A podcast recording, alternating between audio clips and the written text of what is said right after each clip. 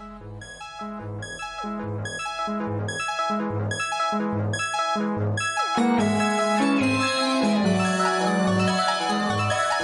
yo soy Juliet Vampire. Hola, yo soy El Contreras. Giant Metal Roboto.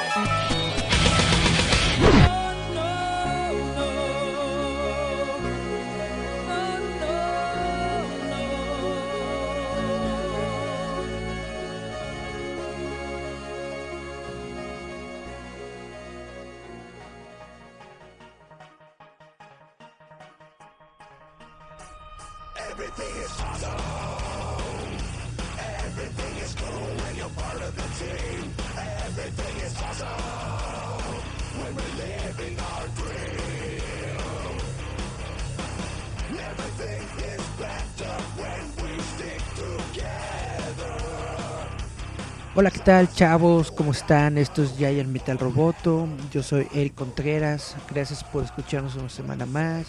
Estamos aquí pues checando algunas de las noticias que salieron en la semana.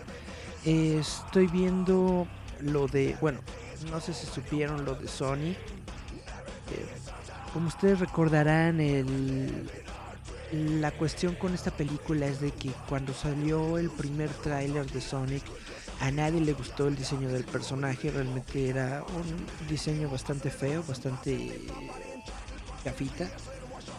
Quién sabe quién se le habrá ocurrido crearlo, pero bueno, eh, lo que sucedió en esta semana es que por fin sacaron un nuevo tráiler con un nuevo diseño y eh, el nuevo Sonic se ve muy bonito, se ve básicamente como el Sonic que nosotros conocemos de los videojuegos la única cuestión es que no tiene un solo ojo. Ya saben que Sonic tiene como que los dos ojos juntos. No sé cómo funciona eso, pero aquí ya le pusieron como que una separación pequeñita. Total, el nuevo Sonic se ve muy bueno, se ve muy bonito.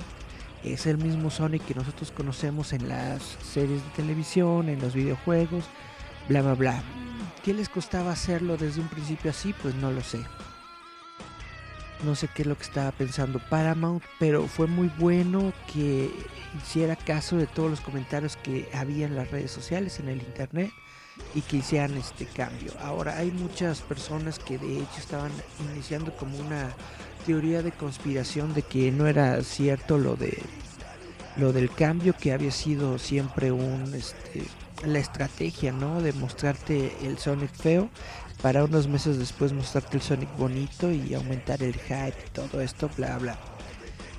No lo creo, no creo que haya sido así tal cual porque hay mucho hay evidencia de que de hecho se gastó mucho dinero en el diseño original se gastó mucho dinero en el render, por supuesto, en todo el CGI. Se gastó mucho dinero en contratar un nuevo equipo de diseñadores, en toda la nueva gente que está metiéndose en el nuevo diseño de, Sonic. Netamente, para una, una campaña mercadológica es demasiado dinero el que se gastó como para que realmente yo creo que sea redituable. Porque siendo honestos, esta es una película de Sonic, eh, el puerco spin sí es un personaje famoso, sí es un personaje conocido, pero es un personaje que está dentro de un nicho pequeño. Personas que ven los videojuegos, que han escuchado hablar del personaje tal vez, y la película tal cual está eh, va a ser lanzada para niños, es, una película infantil. Eh, ustedes ven el tráiler, todo el humor es infantil, es eh, una comedia muy ligera, muy sencilla, muy básica. Entonces netamente gastar tanto dinero para quién sabe si puedan obtener sus ganancias en la taquilla, no creo que este sea la no creo que este sea el caso, no creo. Pero bueno, lo que les está, los que les iba a comentar en este momento es de que precisamente una de las notas que aparecieron esta semana es que el artista Tyson Hees él ha trabajado, por ejemplo, déjenme busco aquí. Ok, él ha trabajado, por ejemplo, para eh, Sonic. Eh, no, no, no, no, Sonic Mania. Sí, ya, ya, ya, perdón. Él ha contribuido para el cómic de Sonic, él ha contribuido para el intro animado de Sonic Mania en 2017 y también ha desarrollado eh, cortos animados del personaje.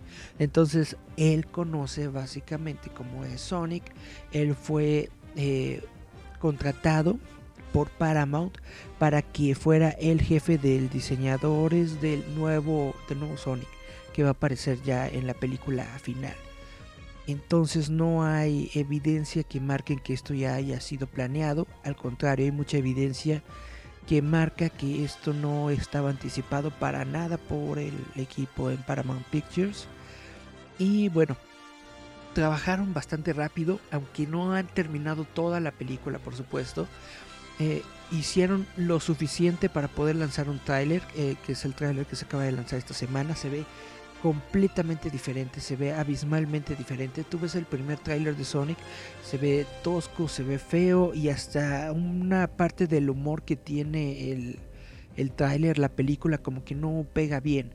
Ves el nuevo tráiler y es completamente un opuesto de 180 grados porque el nuevo tráiler se ve bonito, se ve eh, gracioso, se ve completamente diferente, completamente diferente. Hay muchas personas que ya le están teniendo buena fe a la película. Quién sabe cómo le vaya a ir, quién sabe cómo vaya a surgir este esta onda que hicieron con el nuevo diseño. Ojalá les vaya bien. Eh, Sonic the Hedgehog se lanzará el 14 de febrero del año 2020. Estaba planeada para que se lanzara en este mes, en noviembre, pero va a salir este febrero del 2020. Solamente se retrasaron unos cuantos meses, pero espero yo que haya sido por bien. Ahora, la siguiente nota que les quiero platicar es sobre Microsoft Xcloud. Ahorita está eh, teniendo lugar un evento de Xbox en donde han dado un poco más de noticias sobre todos sus servicios, pero algo de lo que está muy que tiene a la gente muy entusiasmada es precisamente su servicio de streaming de Xcloud, que es que tú puedas conectarte a jugar videojuegos desde cualquier aparato, ya sea una tableta, sea un, eh, teléfono Android, etcétera, etcétera y obviamente también este servicio lo van a lanzar para las eh, eh, computadoras que manejen Windows 10 a partir del próximo año. Eh, dentro de este, esta beta o esta prueba que están realizando del servicio de Microsoft Xcloud, se han lanzado 50 juegos que puedes tú, bueno, las personas que viven en Estados Unidos, Corea y en otras partes que están programadas en esta, en esta beta. En esta beta pueden jugar más de 50 juegos, incluyendo Madden NFL, Devil May Cry y otros juegos, los de Halo. Está Halo, Halo 5, Guardianes, Gears 5, Killer Instinct, Sea of Thieves y otros otros juegos. Ahora, solamente eh, por el momento solamente está accesible con un teléfono o tablet que tenga Android 6.0 o superior. Pero como les estaba comentando, lo quieren traer para PCs que tengan Windows 10 para el próximo año. Están colaborando con varios eh, desarrolladores para que puedan crear más videojuegos que puedan estar disponibles en este servicio de streaming. Em, también eh, se está incrementando el servicio de soporte para los controles de Bluetooth porque lo que quiere Xbox precisamente es que juegues con los controles eh, de Xbox One inalámbricos que tienen eh, soporte para Bluetooth. Simplemente conectas el control a tu teléfono vía el Bluetooth y puedes jugar todos los juegos que tú quieras. También de hecho te venden como un pequeño stancito en donde lo colocas encima de tu control, lo colocas en tu teléfono y lo puedes eh, tener como si fuera una pequeña pantalla. Están buscando invitar a más personas. Por el momento solamente está disponible para los Estados Unidos, la Unión eh, Británica y Corea.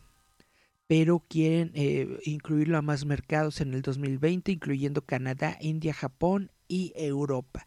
Netamente quiero ver eh, para cuándo lo traen a México porque mucha gente dice ¿no? que México es un mercado muy importante, que aquí se juega mucho y que bla bla bla, pero cuando te das cuenta de las fechas de lanzamiento, pues México no está en ningún lugar, ¿no? Parece que no estamos siendo considerados por Microsoft en este momento. Veo. En otras noticias, vamos a hablar de películas de DC Comics. Eh, se acaba de dar eh, en estos días eh, la fecha de lanzamiento de la película de Black Adam y de hecho La Roca, Dwayne Johnson dentro de su cuenta de Twitter subió una imagen que es como arte conceptual de Black Adam que dice que toda esta película está eh, eh, en vogue, está en desarrollo, se está trabajando y va a salir. La película de Black Adam se va a salir el 22 de diciembre del año 2021. En dos años vamos a ver la película de Black Adam. Así es. Y bueno, de una vez les voy a dar eh, fechas de todas las películas que vamos a tener para el universo de DC Comics en cine. Eh, vamos a tener Birds of Prey eh, para el 7 de febrero del año 2020. Esto es para el próximo año, ya en unos poquitos meses. De hecho, una semana antes de Sonic, vamos a poder ver Birds of Prey. Wonder Woman 1984 lo vamos a, a poder ver en junio 5 del 2020, también para el próximo año.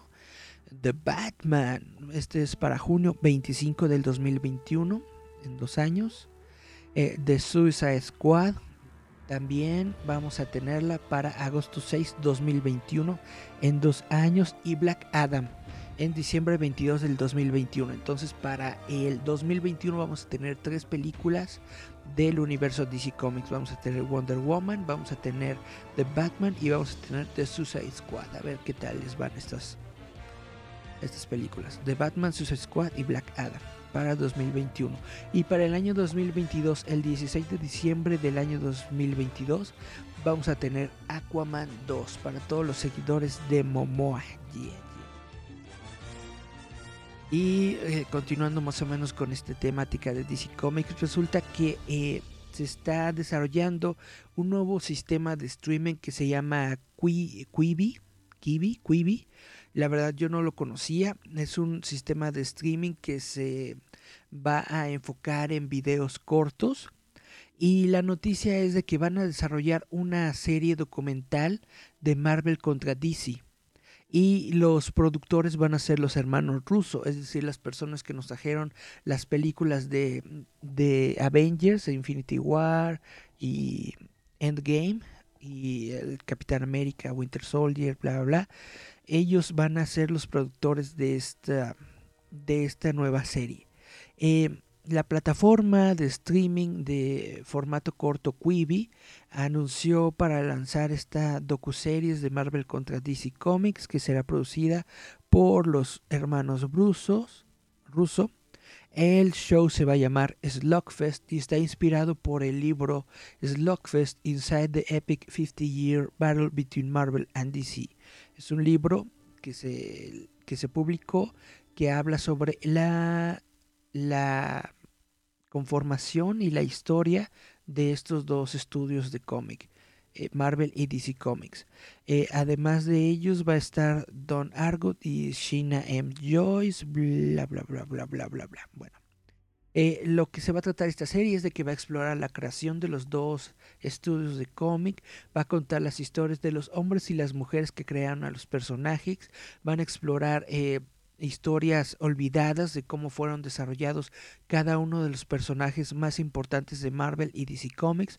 Vamos a ver qué tal eh, esta serie explora la pues el papel del tío del tío Stan del tío Jack y de todos nuestros tíos que desarrollaron DC y Marvel.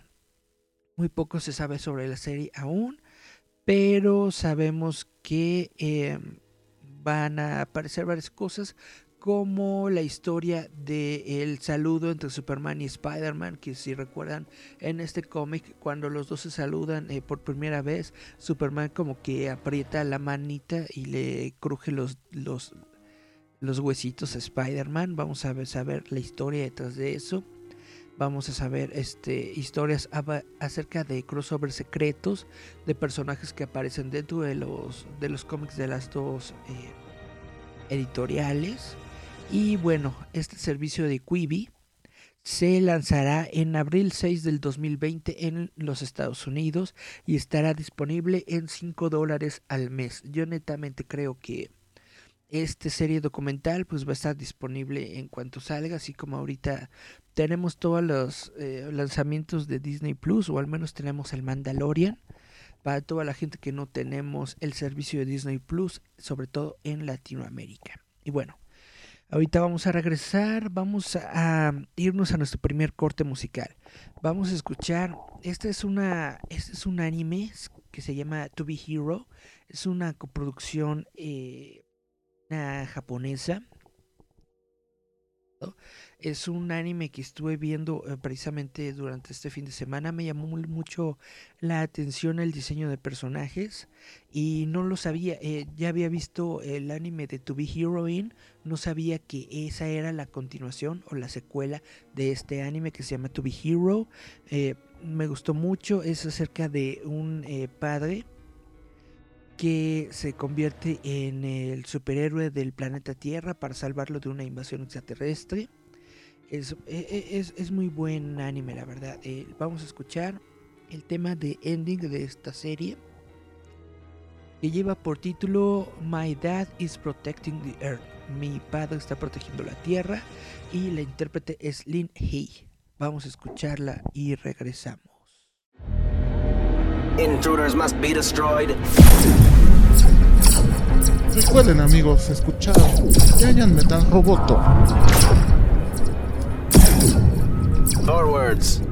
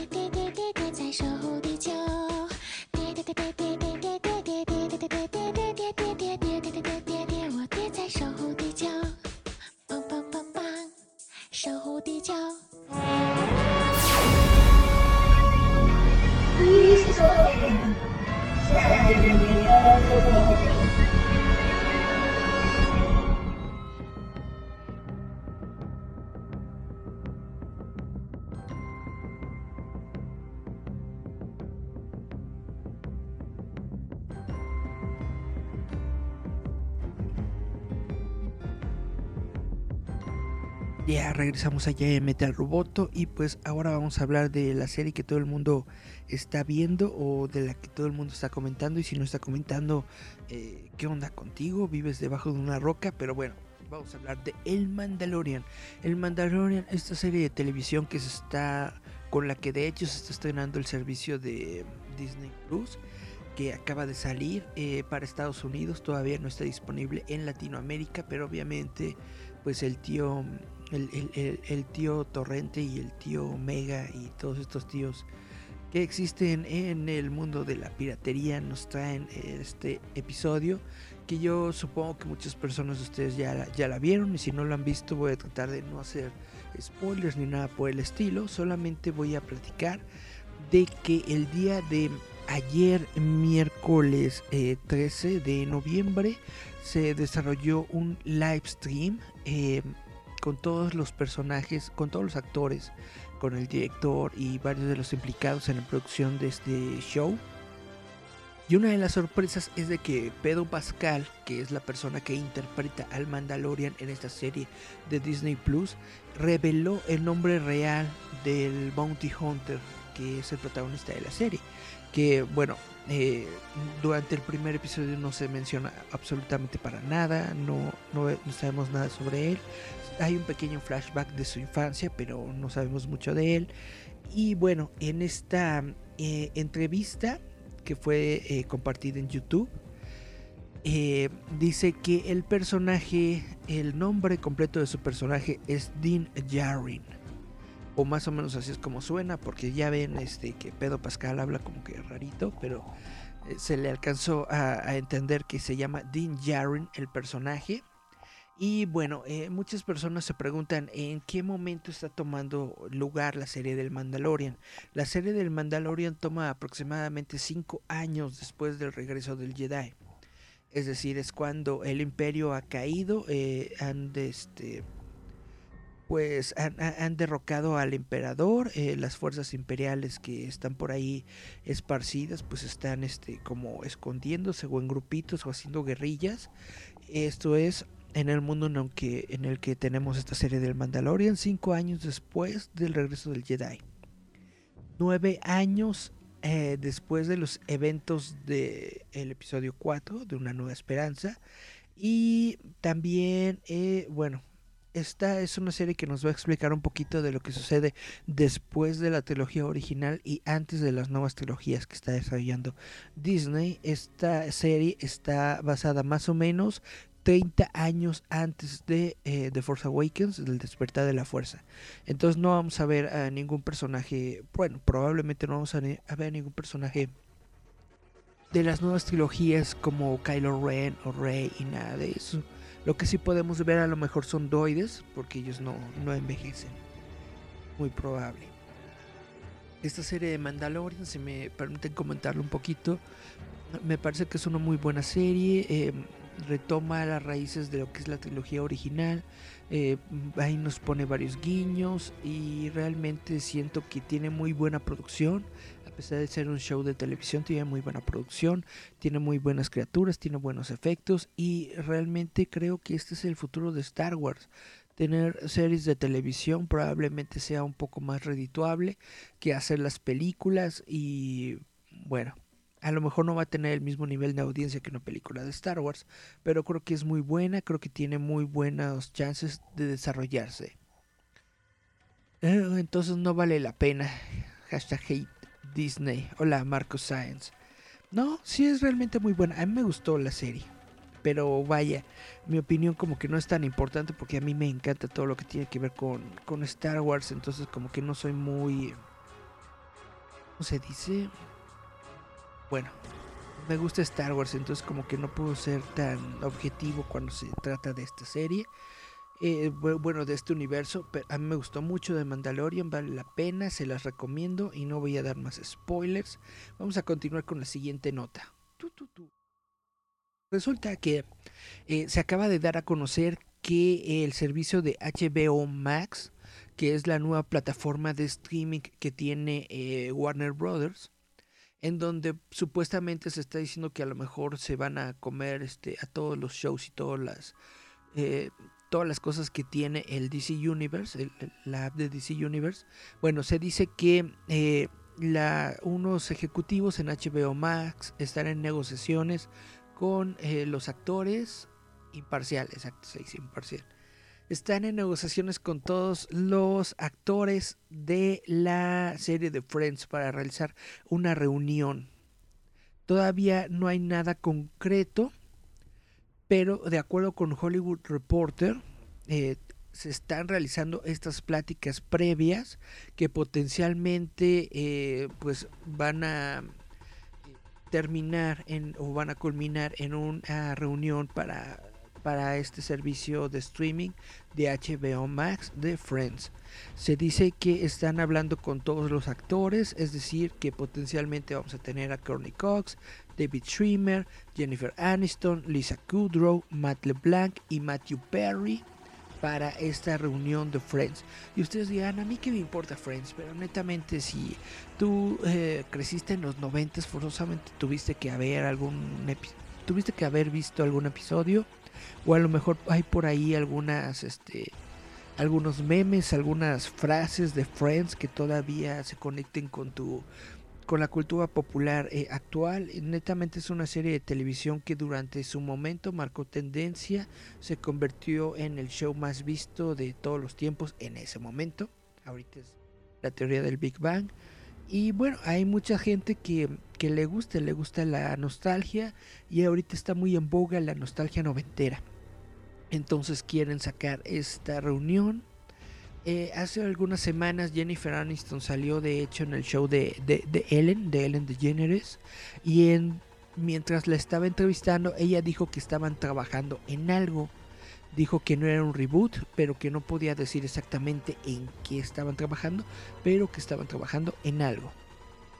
Dice, eh, hay algo, pero no sabemos qué es ese algo lo estamos intentando, estamos trabajando en algo. Eso es lo que declaro.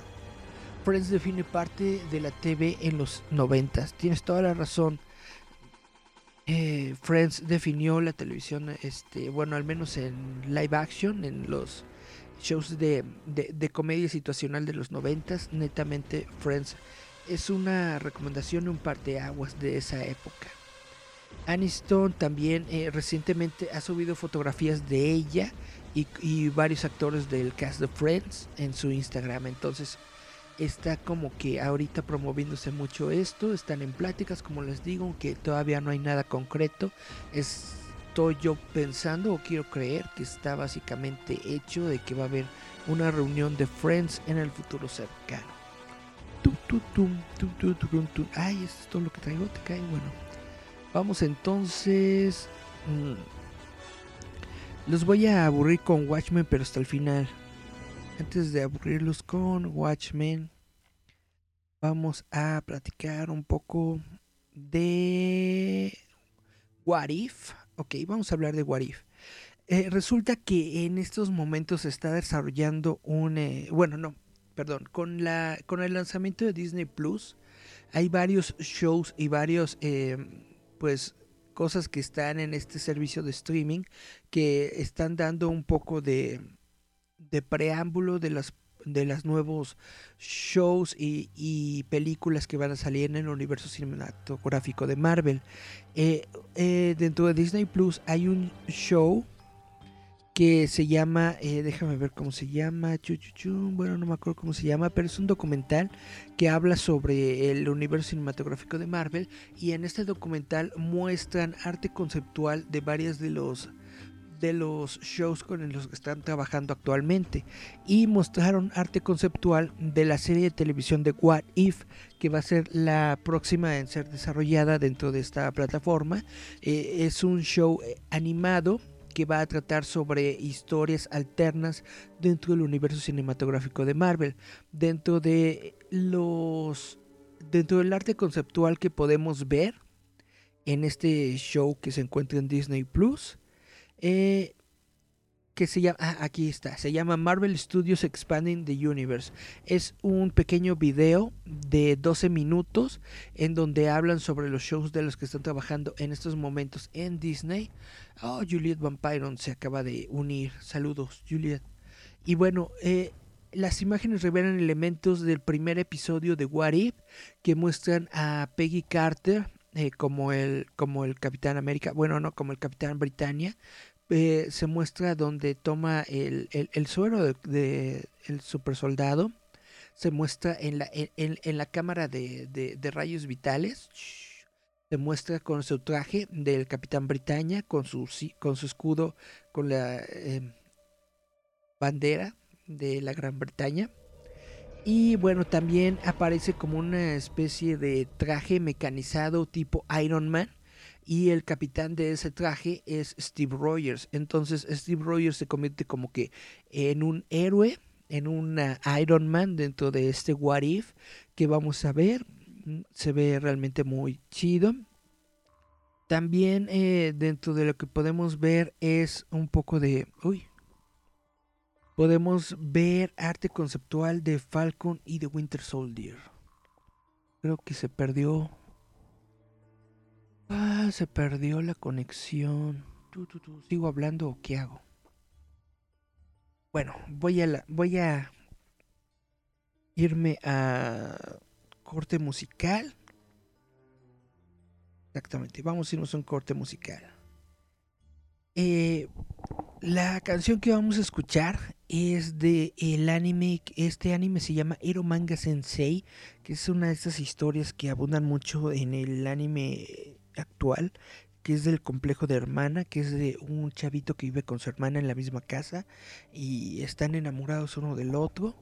Esta canción eh, se llama Try Sail, no, perdón, se llama Adrenaline y la banda se llama Try Sail. Vamos a escucharlo. Este es el ending de Ero Manga Sensei, el anime. Vamos a escucharlo y regresamos. Yeah.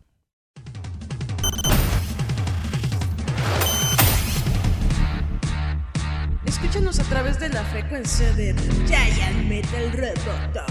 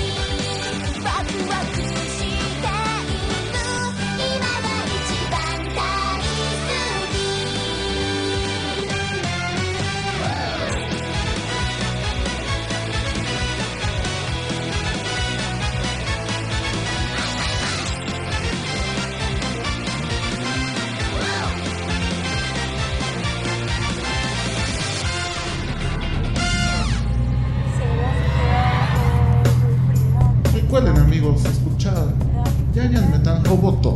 Your home for the best new rock.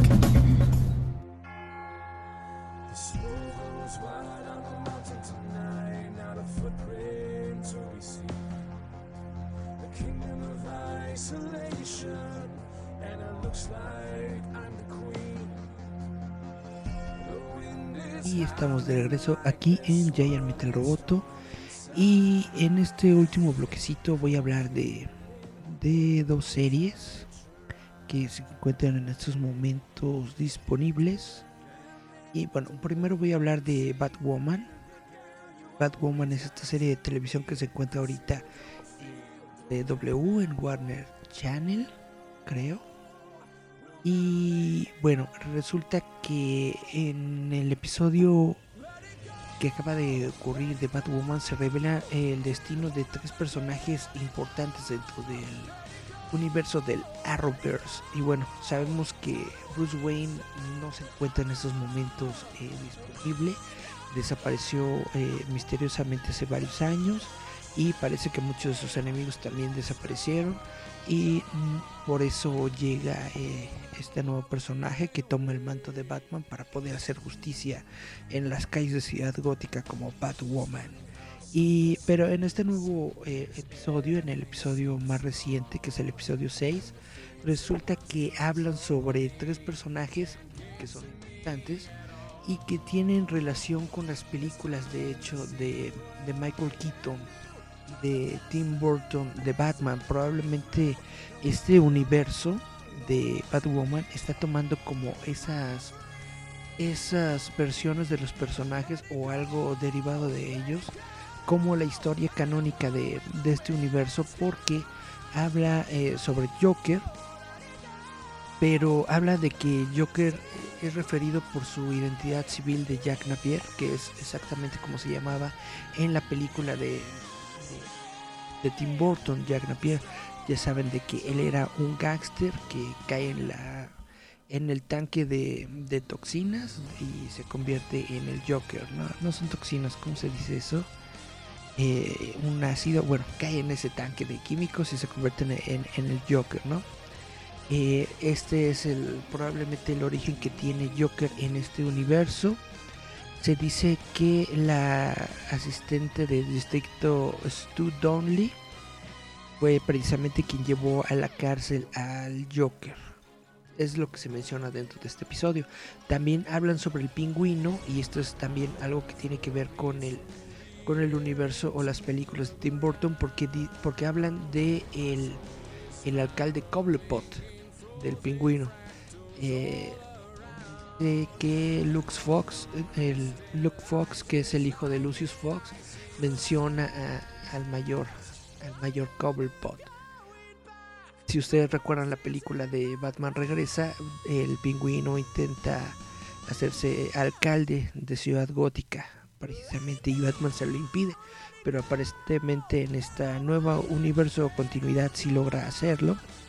Y bueno, Lucius Fox, ¿qué es lo que sucede con Lucius Fox? Lucius Fox es un personaje que se originó en los cómics y luego en las películas de Dark Knight fue interpretado por, por Morgan Freeman y esto estableció la dinámica moderna que existe entre Batman y Lucius Fox en el que Lucius Fox es el genio tecnológico que desarrolla todos los gadgets de Batman dentro de las películas que vimos de The Dark Knight de hecho Lucius Fox es el que hace todo no él, hizo el traje él hizo la pistola de ganchito él hizo todo lo que necesita Bruce para poder eh, hacer su, su tarea como Batman. Y bueno, en este, en este episodio se dice que Lucius de hecho está muerto. Fue eh, baleado por un criminal hace varios años. Y su hijo Luke tomó como las riendas de, del personaje. Porque ahora su, su hijo Luke Fox es el que se encarga de eh, desarrollar toda la tecnología de Batwoman. Eh, hay un clip en donde se muestra que él eh, de hecho modificó el, el, traje original de Batman para que lo pudiera utilizar Batwoman, etcétera, etcétera. Entonces estos son tres personajes que están conectados al universo de Tim Burton, del que se acaba de hablar de ellos en la serie de Batwoman. Y es algo muy interesante porque conecta un poco con, con las películas de Tim Burton. Vamos a poder ver un poco más de, de Batwoman y de todo esto en el crossover de la crisis de las tierras infinitas, que yo creo que va a ser muy, muy, muy genial.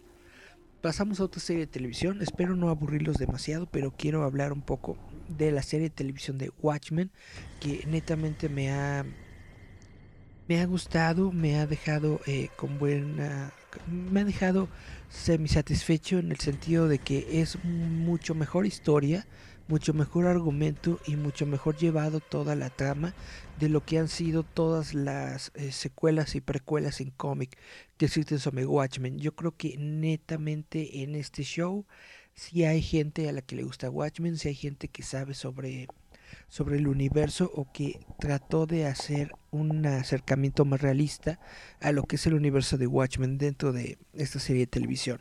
Como ya les había platicado en un, en un episodio anterior, hay un sitio web que se llama Pitipedia que eh, desarrolló el agente del FBI, el agente Pity.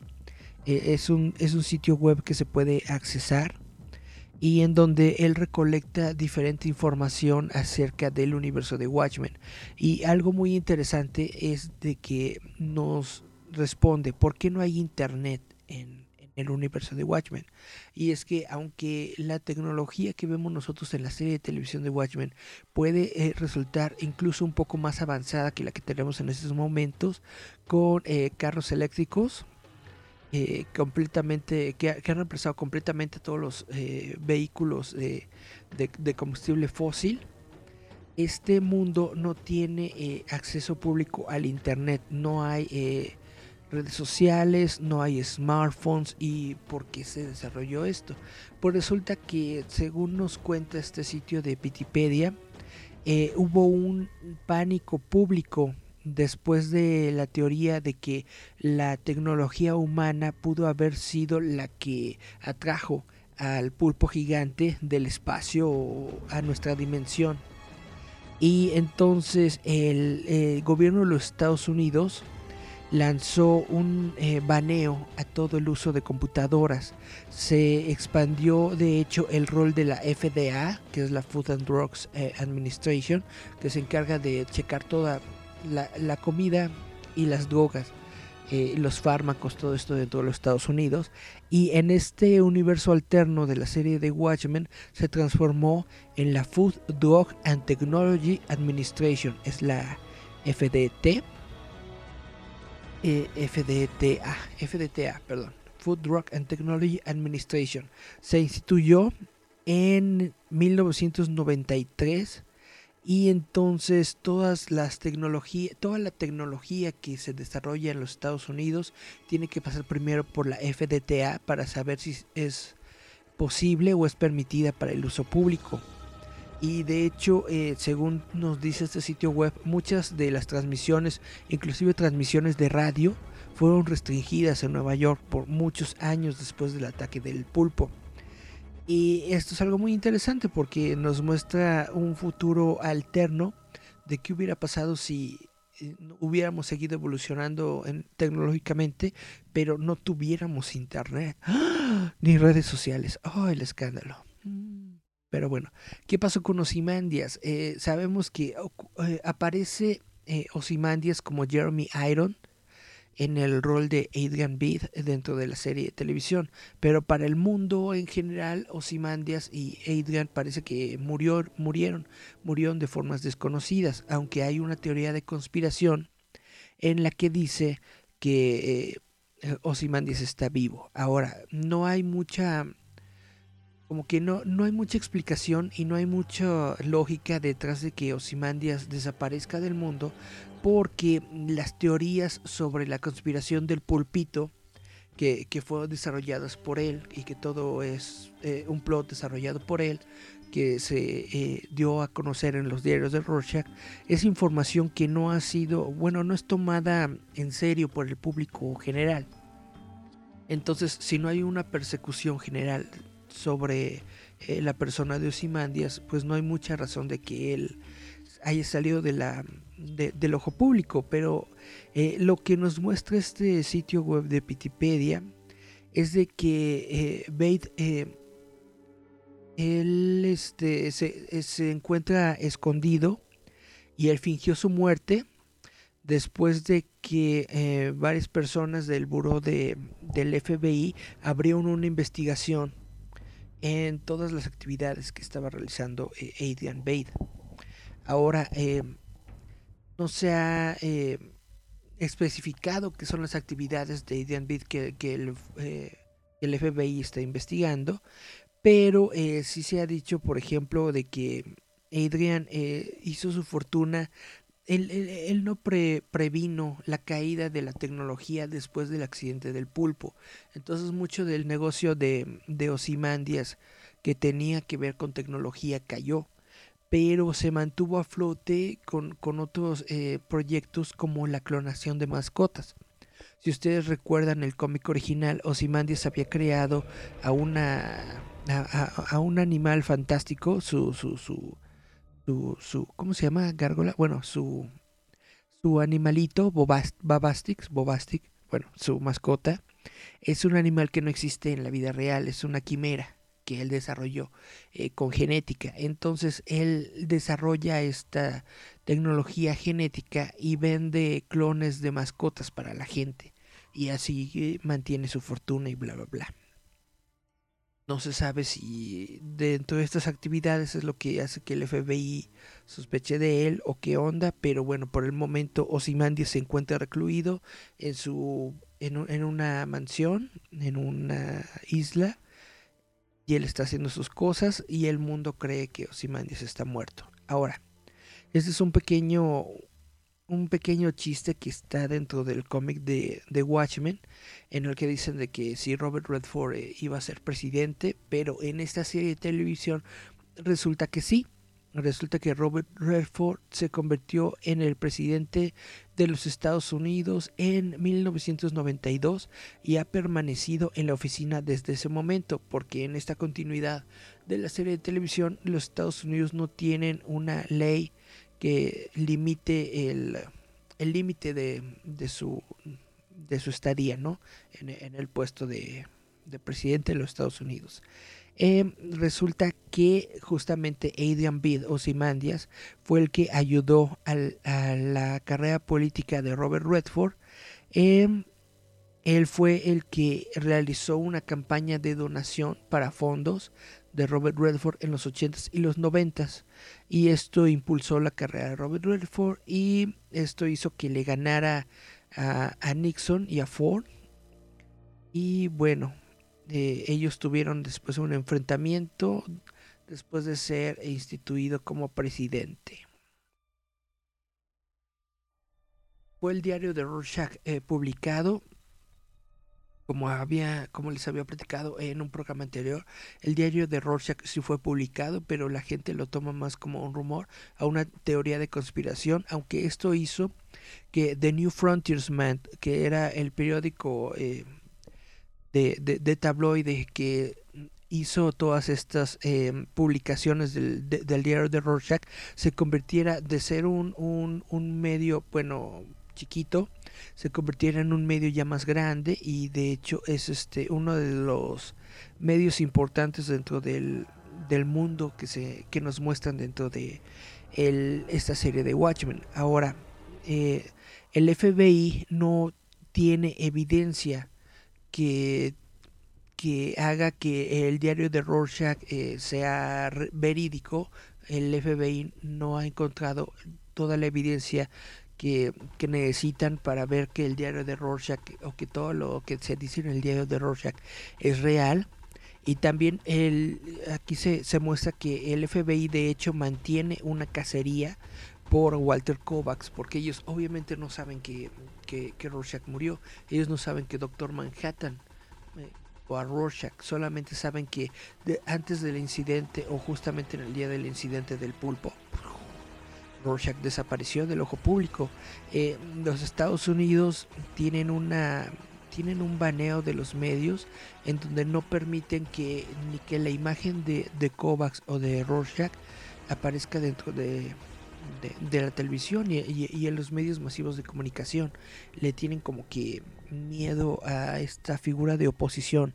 Y hay una serie de televisión que es como una especie de documental que existe dentro de este universo alterno que en donde realizaron una serie que se llama eh, American Hero Story Eh, y dentro de esta serie de televisión American Hero Story dramatizaron la vida de, Walter Kovacs pero es presentado de una manera que lo hace este ridículo y, tonto como para quitarle credibilidad y hacer que la gente pues no lo tome como una como una figura emblemática, pero se está convirtiendo dentro de lo- los círculos underground, por así decirlo, se convierte como una especie de mártir que les muestra la verdad y que muestra netamente lo que está ocurriendo en el mundo y toda la conspiración de Ozymandias que los medios de comunicación masivos no quieren dar a conocer o que no quieren aceptar. Ahora, ¿qué le ocurrió a Night Owl y Silk Spectre, al búho nocturno? Silk Spectre, eh, al final de la, del cómic, vemos que ellos asumen identidades eh, civiles diferentes y se dedican a, a otras cosas, pero nos dice el show de, de HBO que de hecho, eh, bueno, de hecho, eh, Silk Spectre se, que se llama Laurie Juspexik se cambió el nombre a Laurie Blake, se convirtió en un agente del FBI. Y bueno, Dan no había aparecido. Dan Draver, que es el, el búho nocturno, no había aparecido. Pero hay un reporte en Wikipedia que nos dice que ellos impidieron un asalto, déjame ver, eh, impidieron un bombardeo en 1995 en la ciudad de Oklahoma. Esto hizo que fueran detenidos por la policía. Y bueno, Silk Spectre eh, tuvo una, una charla con, con la policía, llegó a un acuerdo y por eso se convirtió en un agente del FBI, pero ya no se llama Silk Spectre, sino que tomó una nueva entera, una nueva identidad de comedian o la comediante, porque si ustedes saben dentro del cómic se, se explica o se revela que de hecho eh, la mamá de, de Silk Spectre fue violada por el comediante y de ahí surgió ella, ¿no? Entonces eh, aquí se ve en la serie de televisión que ella ya pues aceptó su herencia, aceptó quién es, quién es su padre y pues mantiene como que continuidad del, del nombre del comediante y ahora se, ella se llama la comediante. Y ese es su, su nombre de, de justiciera, de, de, de superheroína en esta serie de televisión. ¿Y eh, qué sabemos sobre Dan? Dan estableció una corporación llamada Merlin Corp eh, que desarrolla tecnología aeroespacial y otras armas para el Estado. Eh, por eso vemos que la policía eh, tiene un Arquímedes, que es la, la, navecita de, del Night Owl. Por eso la policía tiene una nave Arquímedes, porque el Estado contrató a Merlin Corp para crear eh, armamento y de hecho vamos a ver más, más naves desarrolladas por él a lo largo de la serie. Y bueno, espero no haberlos aburrido demasiado, pero es que realmente me gustan mucho los detalles que le están metiendo esta nueva serie de televisión. Me gusta que tengan que ver, que, que, que tengan relación específica con el cómic, que realmente le están dando una continuidad a todos estos personajes y eh, me parece muy interesante la historia que están desarrollando. Eh, desde que, que, te pongan fechas específicas y que te digan eh, en dónde están los personajes en estos momentos y bueno, todos estos este, datos, ¿no? De que por ejemplo, eh, cuando tú ves el episodio 1 me parece de la serie de televisión y ves la navecita del, del del búho nocturno, tú te preguntas por qué está la nave ahí, la confiscaron, ok, no, resulta que él ha desarrollado naves y armamento para la policía desde hace varios años, desde mínimo 1995. Entonces, esto es algo que me gusta mucho, es por lo que creo que esta es una adaptación mucho mejor a los cómics, mucha mejor a todo lo que ha surgido de Watchmen en estos tiempos y por eso la recomiendo, les recomiendo mucho que vean la serie de televisión de HBO de Watchmen. Lo recomiendo mucho. Y pues ya para terminar con el programa de hoy, eh, nos vamos a ir, vamos a irnos con un poco de música. Esto es, eh, la canción se llama The BQ, el intérprete es Yu Serizawa. Este es el tema final de un anime que se llama Mairi Mashita Iruma-kun, que es, eh, trata sobre un ser humano que es adoptado por un demonio y este demonio lo convierte en su, nieto y lo manda a una escuela, pero resulta que esa escuela es una escuela de demonios. Es un anime muy divertido, muy interesante. Es lo que, de lo que estoy viendo en esta temporada que tiene estrenos. Eh, y bueno, se las recomiendo. Eh, Mairi Mashita Irumakun es el anime. La canción que vamos a escuchar es de BQ con User Izawa. Muchas gracias por escucharnos. Esto fue JM Metal Roboto. Bye bye bye.